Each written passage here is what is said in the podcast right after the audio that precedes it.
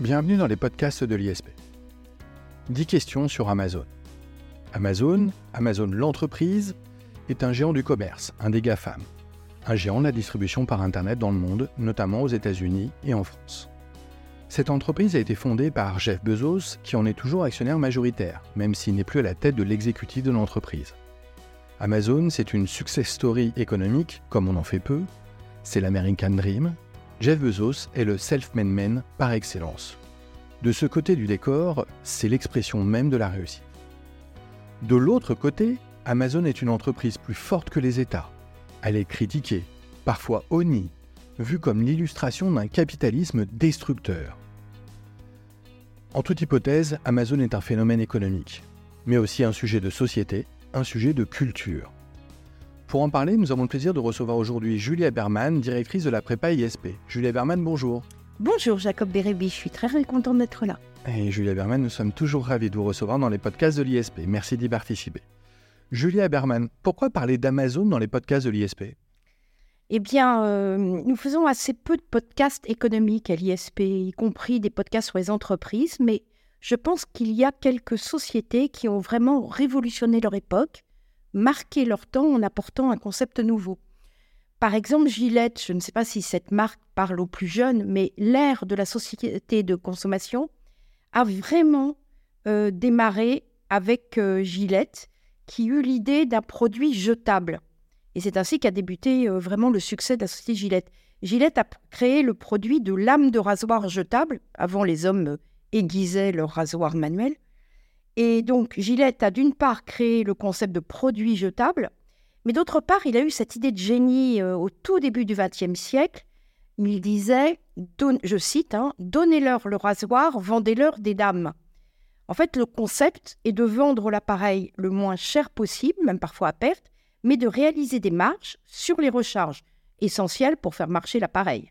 C'est le concept économique reproduit euh, aujourd'hui par Nespresso avec la vente de cartouches cher pour des machines à café peu chères, ou d'Amazon, bien sûr, avec sa liseuse. Donc des entreprises qui me semblent être euh, essentielles dans, dans l'histoire euh, de l'économie. Merci, très bien, et c'est très clair. Euh, venons-en donc à Amazon. Est-ce que l'on peut peut-être commencer par un bref historique de la création de cette société?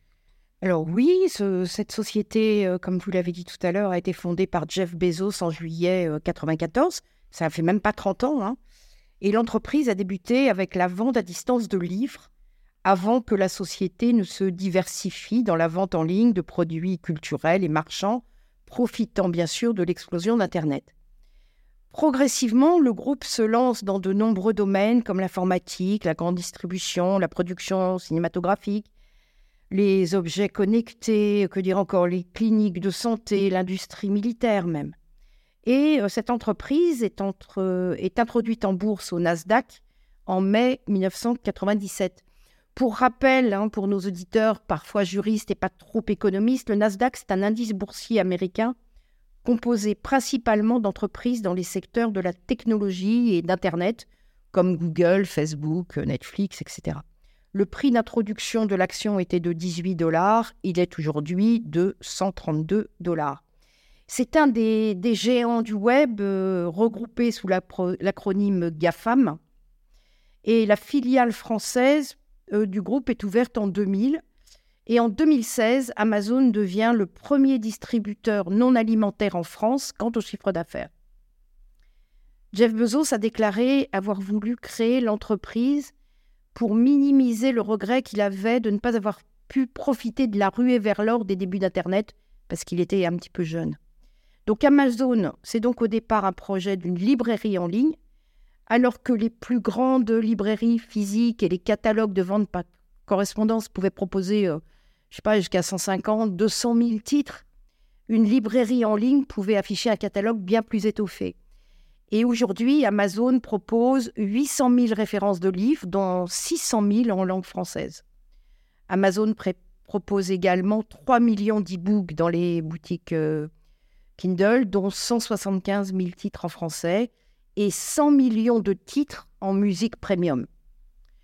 Donc l'entreprise ne s'attendait pas forcément et ne souhaitait pas forcément réaliser des bénéfices avant 4 ou 5 ans après sa création. Et sa croissance assez lente au départ a provoqué, euh, on pourrait dire, la colère des actionnaires qui se plaignaient que la compagnie ne fasse pas de profit, ou en tout cas pas suffisamment et pas assez rapidement. Mais quand la, la bulle Internet a éclaté et que de nombreuses entreprises Internet ont fait faillite, Amazon a tenu et finalement réalisé ses premiers bénéfices au dernier trimestre de 2001, à savoir 5 millions de dollars, c'est-à-dire un centime par action, sur un chiffre d'affaires de plus de 1 milliard. Donc ça reste un bénéfice assez léger. Le bénéfice, bien que modeste, a servi à prouver en tout cas que le modèle d'entreprise pouvait être rentable. Alors ça veut dire, Jules Eberman, qu'on peut affirmer aujourd'hui qu'Amazon est une entreprise rentable? Ben, Ça dépend, ça dépend de ce que l'on appelle rentable, plus ou moins en fait, ça dépend vraiment du point de vue. Ce qu'il faut savoir, c'est qu'Amazon euh, tire près des deux tiers de son chiffre d'affaires total de l'Amérique du Nord aux États-Unis, il est le deuxième plus gros employeur et représente 40% du commerce Internet. Amazon devient en fait l'acteur principal du commerce en ligne, étant accessible partout dans le monde, hein, sauf en Chine où l'État lui a refusé l'accès euh, à son marché. Et c'est l'un des constitutifs, donc, comme je l'ai dit tout à l'heure, de l'acronyme GAFAM, hein, GAFAM, Google, Apple, Facebook, Amazon, Microsoft, pour désigner les géants du web. En 2021, l'entreprise contrôle 41% des ventes en ligne aux États-Unis et 22% en France, très loin devant ses concurrents. Elle devient le deuxième employeur des États-Unis avec 1,4 million de salariés, derrière le géant de la distribution Walmart. Et les importations euh, chinoises constituent entre 40 et 60% des références des produits vendus euh, sur Amazon. Alors, pour parler rentabilité, la pandémie euh, de Covid-19 a renforcé la domination d'Amazon sur le commerce mondial, en raison bien évidemment des confinements imposés et puis de la peur de sortir de son domicile. Et en 2020, le groupe augmente de près de 40% son chiffre d'affaires mondial, 386 milliards de dollars, et son bénéfice fait plus que doubler, on passe alors à 21 milliards de dollars. Sa capitalisation boursière est alors de 1800 milliards de dollars, soit une valeur proche, pour vous donner une idée, une comparaison, euh, la capitalisation est une valeur proche du produit intérieur brut de l'Italie. Donc un chiffre qui paradoxalement, et malgré 20 ans de forte croissance, euh, ne semble toujours pas avoir trouvé l'équation économique, parce que le site Amazon, c'est en 20 ans euh, des exercices positifs, des exercices négatifs, des exercices en rouge. Par exemple, la dernière année, 2022, euh, montre des pertes. Mais pour l'heure, la confiance des investisseurs reste absolument totale.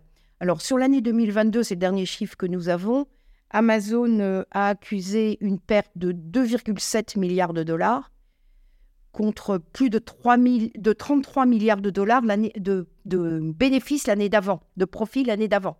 Donc, vous voyez, d'une année sur l'autre, les choses sont un peu différentes, les chiffres sont un peu différents.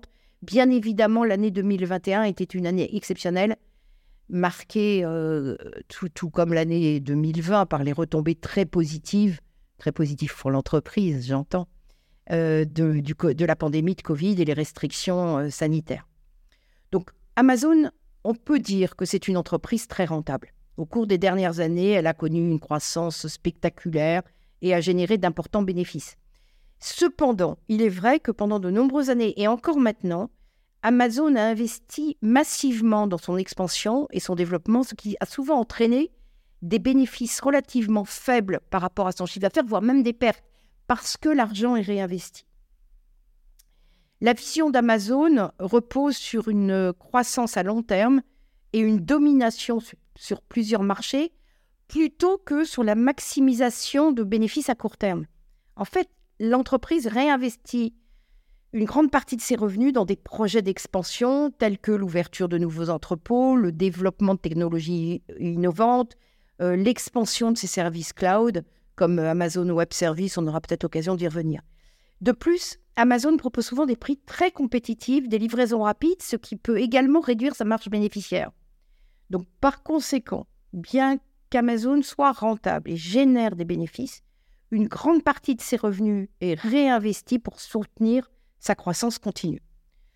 Il est donc important de ressouligner ici que la rentabilité d'Amazon peut varier d'une année à l'autre en raison de différents facteurs tels que les fluctuations des coûts, les investissements dans de nouveaux projets, les acquisitions d'entreprises, Mais cependant, personne ne pourra dire le contraire, Amazon reste une entreprise très performante sur le plan financier.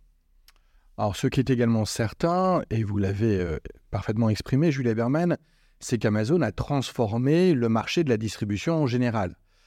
c'est véritablement une immense réussite économique. Et pourtant, peut-être à cause de cela, c'est une entreprise très décriée.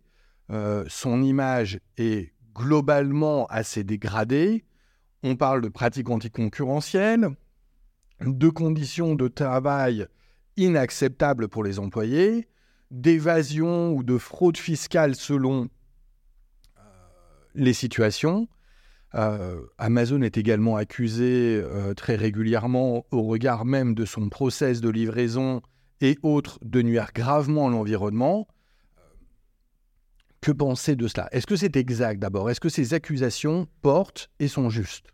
Alors, c'est partiellement exact, bien évidemment, et puis comme pour toutes les critiques, il est important de noter que ces critiques ne sont pas partagées unanimement et qu'Amazon a également beaucoup de défenseurs. Donc l'entreprise joue un rôle important dans l'économie mondiale, offre des services, des emplois, des millions de personnes. Donc les opinions sur Amazon peuvent bien évidemment varier en fonction des perspectives et des intérêts des parties prenantes. Cependant, ça me semble tout à fait vrai, l'image publique du groupe s'abîme à mesure que la richesse du groupe et de son fondateur augmente, en raison des critiques à l'encontre de sa domination écrasante et de ses méthodes de management, entre autres. Si vous le permettez, Julia Berman, reprenons ces différentes critiques une à une, reprenons ces différents points, peut-être en commençant euh, avec la question des pratiques anticoncurrentielles. Alors, euh, c'est pour moi la critique qui est euh, la, moins, la moins valable, la moins valide, mais je m'explique. En raison de sa taille et de sa domination dans divers secteurs d'activité, Amazon a été critiqué pour des pratiques anticoncurrentielles, mais certains accusent l'entreprise d'utiliser son pouvoir de marché pour écraser la concurrence, de favoriser ses propres produits, de pratiquer des prix prédateurs et la croissance d'Amazon a eu un impact négatif sur de nombreux petits commerces locaux. Certains accusent Amazon d'avoir contribué à la, fermeture de magasins de proximité et de nuire aux économies locales. Bon, euh, c'est une attaque qui ne me semble pas particulièrement justifiée car elle est liée intrinsèquement à la taille de l'entreprise. C'est plutôt la grande distribution dans son ensemble euh, qui a nuit au commerce de proximité et pas spécifiquement euh, Amazon. D'ailleurs, on peut noter que parmi les GAFA, mais en comparaison euh, des Google et autres Microsoft, Amazon est assez peu poursuivi juridiquement sur le terrain des pratiques concurrentielles. On notera tout de même une amende de plus de 1 milliard en Italie et une action d'importance qui me semble être encore en cours en Californie, et qu'on observe effectivement des condamnations au titre du respect à la vie privée par la CNIL, ou encore une condamnation de la Commission de la concurrence, la DGCRF, pour retard dans la mise en conformité de ces contrats commerciaux. D'accord, c'est très clair pour les pratiques anticoncurrentielles et, euh, autres. Euh, Amazon est, également, euh, et là c'est un point fort de la critique formulée à l'encontre de l'entreprise, Amazon est clairement critiquée en raison des conditions de travail qu'elle impose à ses salariés. Alors là, c'est un, les critiques sont unanimes et tous ceux qui se sont approchés euh, assez près des conditions de travail euh, dans les entrepôts Amazon ont été très largement euh, critiques et ont commenté la façon dont ça se passait. Donc Amazon, c'est 650 000 employés. Il y a sans aucun doute des rapports de cadence de travail intense, des pressions exercées sur les employés, des surveillances constantes et également des problèmes liés à la sécurité et à la santé des travailleurs. Visiblement, euh, autant sur les pratiques anticoncurrentielles, euh, on peut être mitigé, autant là, euh, visiblement, tous les avis concordent. Toutes les enquêtes de journalistes dénoncent régulièrement les conditions de travail extrêmes imposées aux salariés, conditions qualifiées de darwiniennes, faites pour écraser, briser les employés les plus faibles. Les employés les plus efficaces, c'est un, peu, un peu un gag, mais ça implique beaucoup de choses. Les employés les plus efficaces sont désignés par l'appellation prétendument, prétendument méritoire de Amabot, qui veut dire Amazon et euh, robot, mais qui est une contradiction euh, Amazon robot. Et le journaliste, par exemple, euh, Benoît Berthelot évoque dans son livre qu'il a appelé Le monde selon Amazon, un réel flicage des salariés et des clients, des, livreurs euh, sous-payés et exploités. Euh, si le fondateur d'Amazon est connu aux États-Unis, c'est un peu secondaire, mais pour ses éclats de rire violents, en interne, on parle beaucoup de ses coups de colère hein, qu'on entend souvent retentir dans les couloirs et lorsqu'il est agacé, il n'hésite pas à devenir violent et à humilier ses équipes. Euh, son modèle économique dynamique euh, est fondé sur l'innovation, mais son regard euh, unilatéral sur les rapports sociaux ont été dénoncés dans de nombreux articles en fait. il y a par exemple le salarié qui rapporte qu'il avait fait quelque chose et que Jeff Bezos lui a dit Vous êtes paresseux ou juste incompétent? Et effectivement, pas très aimable. Et puis, Bezos considère, conçoit le, travail en équipe mais qu'en petite équipe. Euh, il est très anti-syndicat, on, y reviendra, mais il conçoit le, travail en équipe, en petite équipe, euh, selon ce qu'il appelle la règle des deux pizzas. C'est-à-dire que si une équipe de travail ne peut pas être rassasiée avec deux pizzas, c'est qu'elle comporte trop de membres, donc il faut séparer les équipes. Ce qui limite la jauge à cinq ou six personnes en fonction euh, de leur appétit, bien évidemment. Pour lui, l'indépendance d'esprit, je parle pour de, de Bezos, prévaut largement sur l'esprit de groupe. Bezos cherche à recruter des cerveaux euh, les plus brillants. Il recrute beaucoup sur euh, le niveau de QI, mais ça ne donne pas forcément euh, des chefs à la hauteur en matière de management, ni des équipes qui vont bien ensemble. Et puis, un point qui peut nous paraître quand même un peu à nous, Français, attachés aux, valeurs morales de l'entreprise, un peu étonnant, le site américain The Verge a révélé en 2019 qu'Amazon a mis en place un système automatisé de licenciement.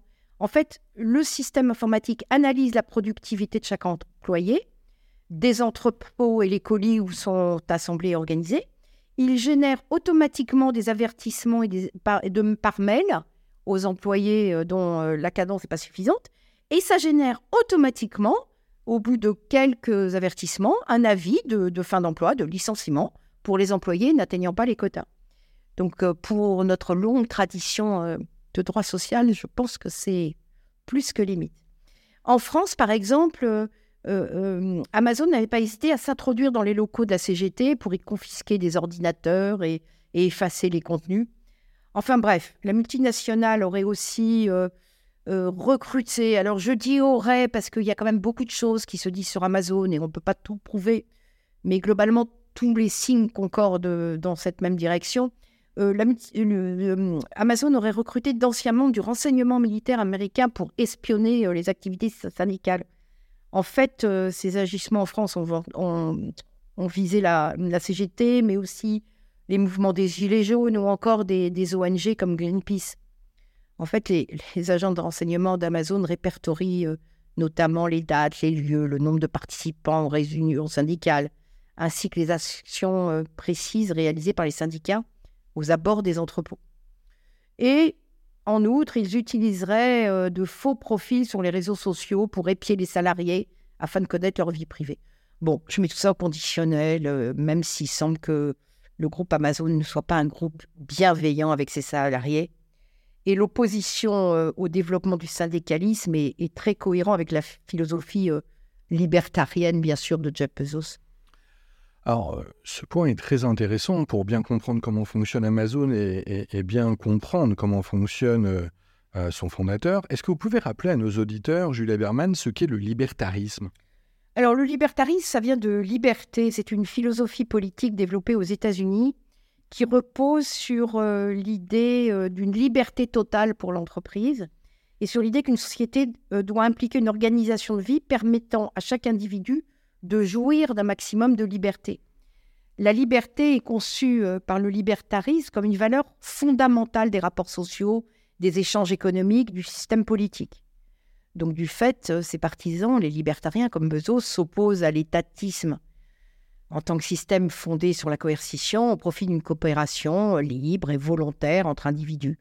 Et ce libertarisme ne va pas bien sûr de pair avec les droits syndicaux. Oui, comme si la liberté syndicale n'existait pas. Pour les libertariens, notons le paradoxe. Euh, Julia Berman, pardon, je nous ai interrompu dans euh, notre fil de conversation, puisqu'on avait commencé à adresser les différents reproches faits à l'entreprise Amazon. On a parlé des pratiques anticoncurrentielles notamment. On a aussi donc évoqué les conditions de travail. reprenons donc le fil des critiques adressées à Amazon. il y a également des reproches de fraude ou d'évasion fiscale et d'atteinte à l'environnement. Alors, euh, Amazon est régulièrement attaqué pour des pratiques d'évitement fiscal. On pourrait plutôt parler d'évitement fiscal que de fraude fiscale. Euh, l'entreprise a été accusée de transférer ses bénéfices vers des pays à faible fiscalité afin de réduire son impôt sur les sociétés. Amazon n'est pas la seule dans ce cas-là. Bon, mais ce qu'il faut noter, c'est que Jeff, pour Jeff Bezos, euh, ne pas payer d'impôt est une obsession depuis le début. Et s'il est bien connu qu'Amazon fait de l'optimisation fiscale en Europe, la Commission euh, européenne enquête toujours sur des accords négociés il y a 20 ans euh, pour l'implantation de sa filiale européenne au Luxembourg. Ce qu'il est moins en revanche, c'est que cela a toujours fait partie de la stratégie du site américain. Ainsi, euh, pourquoi ce financier de Wall Street, qui est Jeff Bezos, décide-t-il en 1994 de traverser tous les États-Unis pour installer son site de e-commerce à Seattle? Bah Parce que la ville offre de nombreux diplômés en informatique, bien évidemment, mais c'est surtout parce que les taxes sur les sociétés ils sont moins élevés qu'ailleurs dans tous les États-Unis. Et depuis, tout est organisé en, interne pour contourner l'imposition. Ainsi, les employés doivent obtenir des autorisations pour aller sur les salons, éviter de faire de la promotion du site Amazon, éviter de bloguer, de parler à la presse, de se rendre dans certains États des États-Unis pour qu'on ne puisse pas penser qu'ils sortent de Seattle et qu'on ne puisse pas les taxer ailleurs qu'à Seattle. Donc, ils n'ont pas le droit d'aller, par exemple, au Texas, en Californie, qui sont des États très taxés dire qu'ils travaillent pour la société Amazon Service, c'est ce qui leur est imposé, et non pas pour Amazon.com. Bref, toutes ces consignes afin d'éviter que le, fisc américain, les, impôts américains, taxent l'activité d'Amazon dans d'autres États que celui de Seattle. Alors, optimisation fiscale, ok. Euh, il y, a par moments des anecdotes qui, sont données sur Jeff Bezos qui montrent que plus que de l'optimisation fiscale, on n'est pas loin de la, radinerie ou de la pingrerie ça fait euh, un peu partie de la légende de Bezos qui a souvent été qualifié de patron radin. Et quand il a lancé Amazon, maintenant après tout, quand on lance une boîte, on fait comme on peut avec les moyens du bord, mais plutôt que d'investir dans du mobilier, il a récupéré des vieilles portes pour en faire euh, du mobilier de bureau.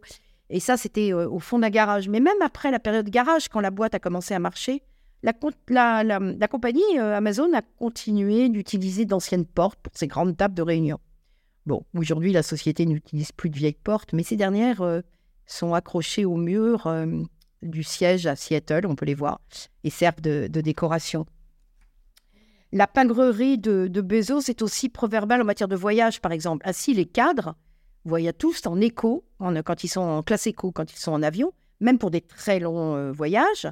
Et Amazon ne paye ni le parking, ni les repas de ses salariés, comme c'est pourtant l'usage habituellement dans les sociétés high-tech américaines.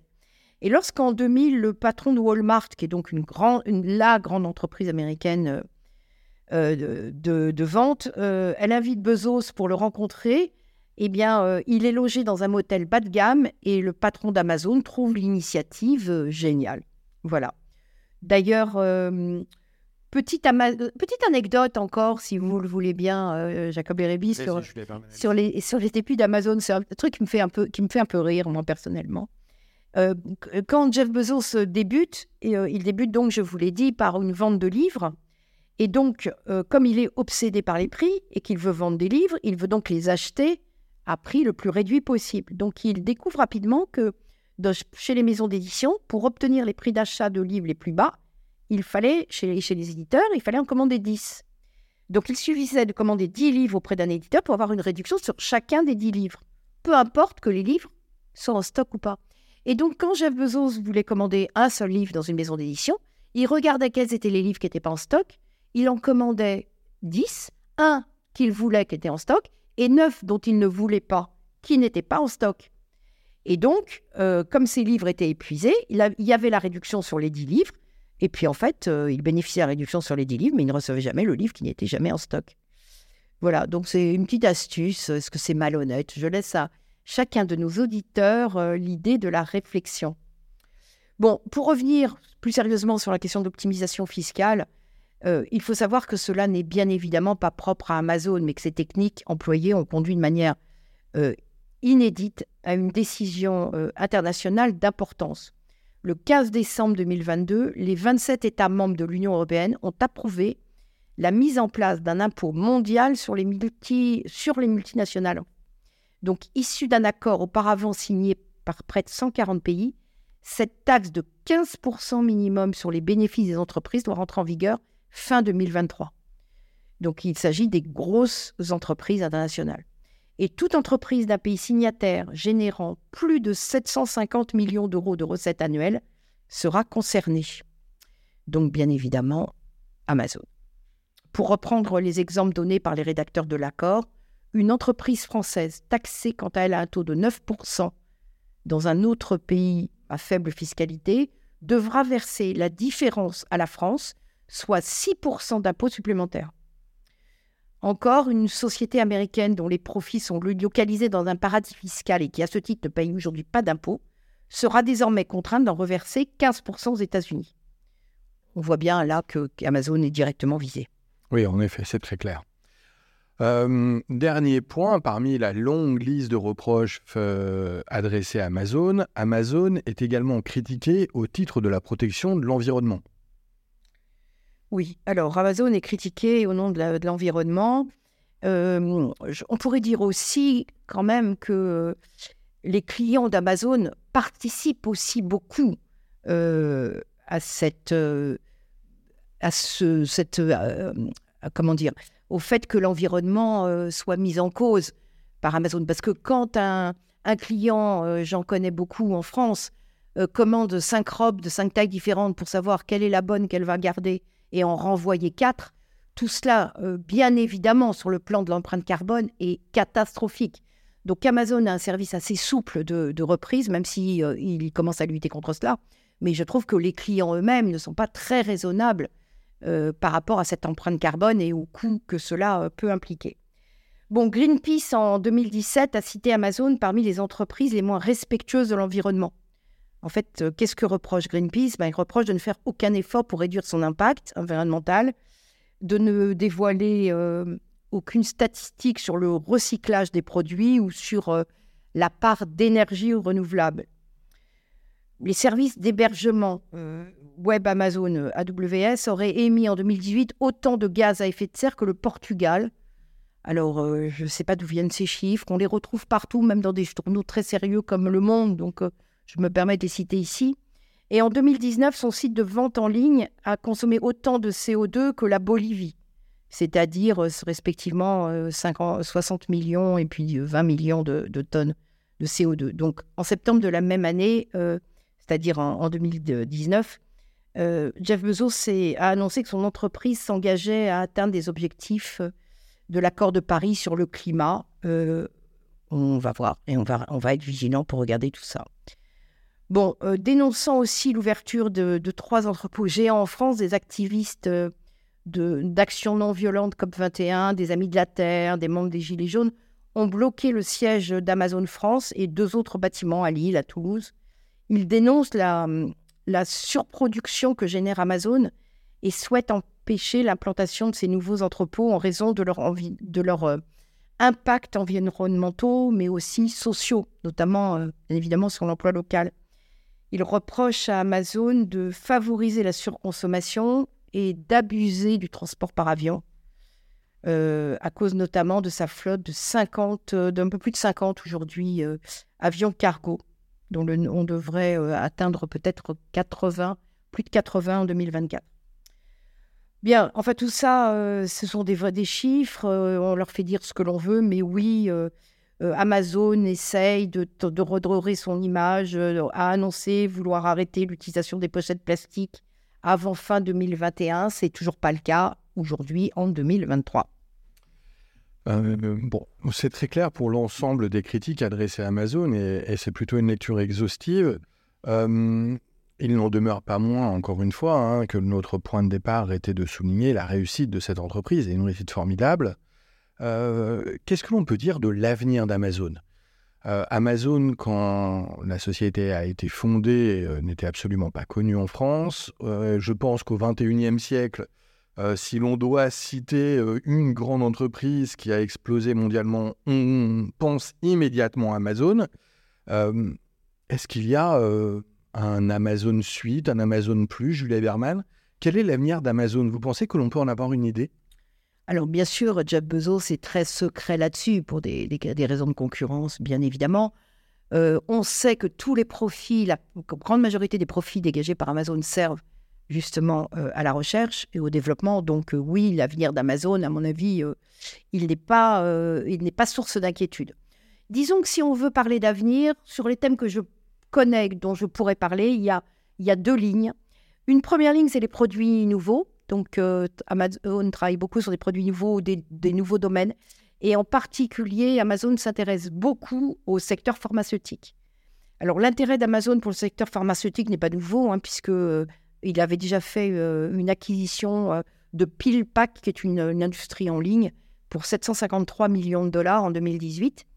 Et avec ce rachat, Amazon s'est lancé dans une offre de livraison de médicaments sans ordonnance. C'est Amazon Basic Care qui propose, comme son nom l'indique, des produits de soins élémentaires.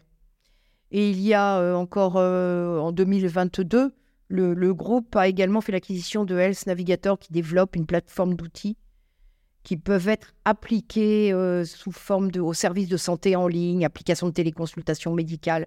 Donc ça, c'est vraiment un des grands domaines d'avenir d'Amazon.